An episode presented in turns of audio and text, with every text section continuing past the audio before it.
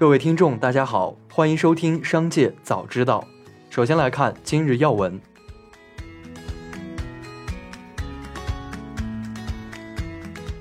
一月二十七日消息，阿里巴巴集团相关负责人表示，阿里巴巴出生在杭州，生长在杭州，发展在杭州，阿里全球总部始终在杭州，是自然也是必然。对此前阿里在新加坡筹建全球总部的说法，该负责人称不实，系误读。该负责人介绍，二零一九年，阿里巴巴部分参与了当地合作伙伴开发建设新加坡某大厦，仅作为莱赞达等集团部分东南亚业务的办公场所。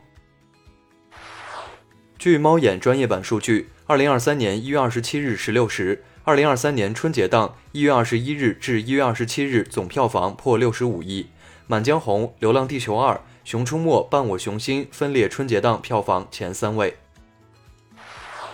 一起来关注企业动态。美东时间一月二十六日美股盘后，英特尔公布二零二二年四季度及全年业绩。这家芯片巨头四季度业绩未能达到市场预期，大幅下滑百分之三十二，创下二零一六年来最低季收入。同时，该公司还预计第一季度将出现意外亏损。销售额预期区间与分析师的预期相差数十亿美元，这将是该公司自2010年以来最低的季度总营收。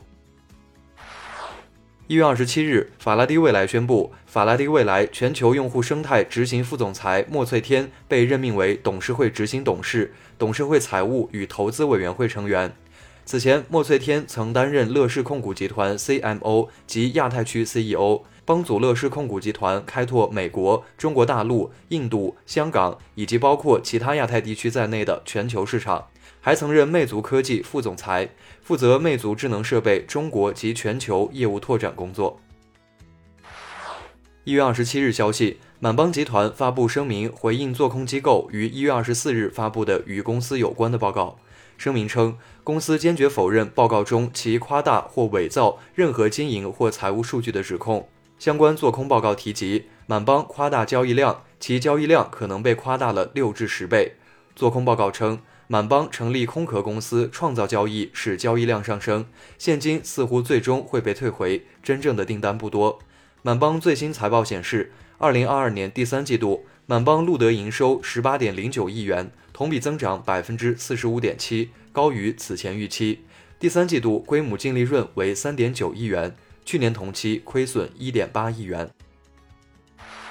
日本丰田汽车一月二十六日突然宣布，该企业迎来最高负责人的人事变更。随着内山田竹志会长卸任，丰田章男社长将于四月一日就任会长。社长一职的接力棒交给丰田汽车旗下豪华品牌雷克萨斯负责人佐藤恒志。丰田中国内部人士称，丰田汽车正处于重要的转型阶段。丰田章男想把社长这一要职让给更年轻、更有活力的接班人。丰田章男当年刚担任社长时是五十三岁，而佐藤恒志今年刚好也是五十三岁。